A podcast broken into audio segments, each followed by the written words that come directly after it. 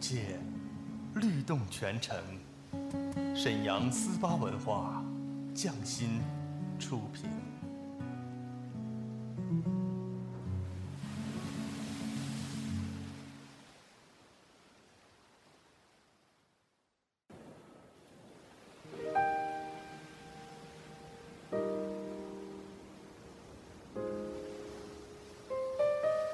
静谧的夜晚，是最美的时光。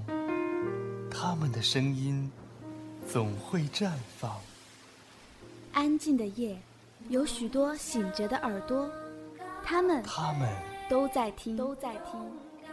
听一首歌，念一个人，讲一个故事，关于最好的你和我，美好陪伴，共同成长。S H Y forty eight，星梦夜话，星梦夜话。我和你们一起听见时光，听见爱。下面请听 S H Y forty eight 为你带来《星梦夜话》，用有温度的声音和你一起听见时光，听见爱。发光，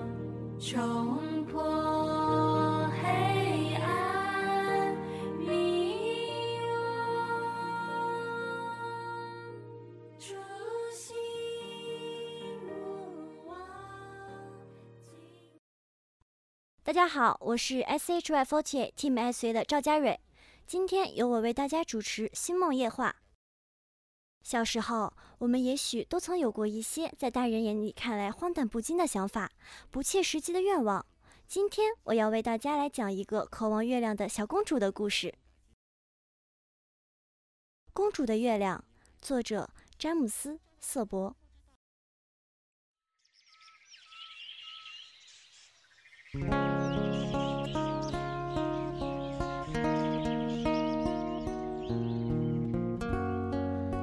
公主病倒了，利诺亚的父亲，也就是国王，来看她。我会满足你的任何心愿，只要让你能好起来。国王说。公主回答道：“如果我能得到月亮，我就会好起来。”国王有很多智者，他们总是能给他拿来他想要的东西。于是他叫来了宫廷魔术师、宫廷算术家，但他们没有一个人能帮公主得到月亮。国王大发雷霆，把他们都赶了出去。之后，他召来了宫廷小丑。陛下，我能为您做些什么？宫廷小丑问。谁也帮不了我，国王悲伤地说。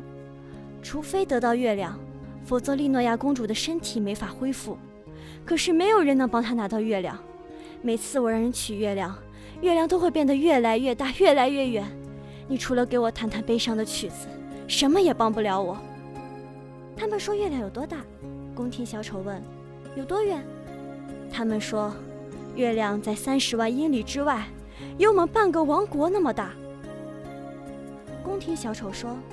他们是智者，说的应该没错，但我要弄清楚的是，利诺亚公主认为月亮有多大，有多远。我从来没有想过这一点。国王说：“陛下，我去问公主。”于是他轻轻走进公主的房间。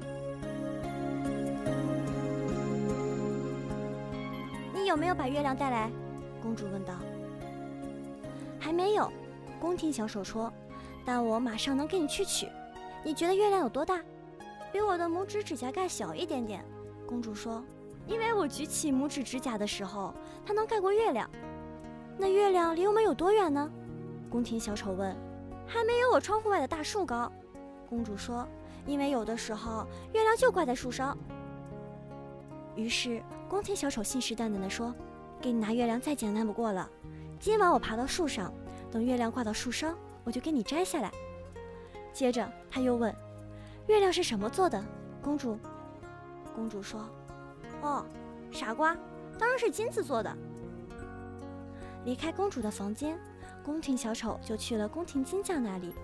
他让宫廷金匠做了一个小小的圆饼，接着他又让金匠把圆饼穿在一根金链子上，这样公主就可以戴在脖子上。宫廷小丑把金子做的月亮交给公主，公主万分高兴。第二天，她的身体就恢复了。可国王的担忧还没完呢。当他再抬起头的时候，看见月亮正探出头来，他非常惊慌地跳起来，叫来了宫廷小丑。宫廷小丑漫不经心地弹着琴。陛下，我能为您做些什么？月亮又要升上来了。国王说：“月亮会照进利诺亚公主的卧室的。她要是知道月亮仍旧挂在天上，并没有挂在他脖子上的金链子上，她看到月亮又要生病了。”您的智者们怎么说？宫廷小丑问道。他们一点办法也没有，看来公主的病是好不了了。宫廷小丑停下手里的琴。当年的智者都说月亮太大太远，谁知道怎样得到月亮？是利诺亚公主，所以利诺亚公主比您的智者更聪明，她比智者们更了解月亮，所以我要去问她。说完，宫廷小丑来到利诺亚公主的卧室，公主正望着窗外，天上有闪烁的月亮。而他手里拿着宫廷小丑送给他的金色月亮。告诉我，公主。宫廷小丑悲伤地说：“月亮戴在您的脖子上，为什么还能在天上闪烁呢？”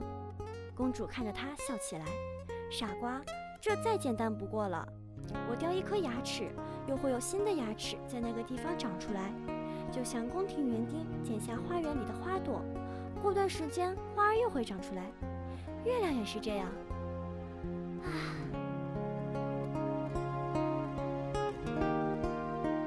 宫廷小丑看着公主慢慢入睡，轻轻地给她掖好被子。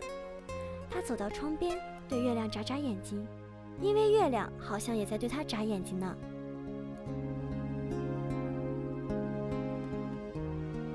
以上就是今天的故事。听到最后，你是不是也会心一笑，喜欢上了这个看似任性，其实自有一番道理，同时脑洞很大的可爱的小公主呢？让我们在这个故事带来的美好心情中入睡吧。感谢大家的收听，我是 S H Y Forty Eight Team S A 的赵佳蕊，晚安。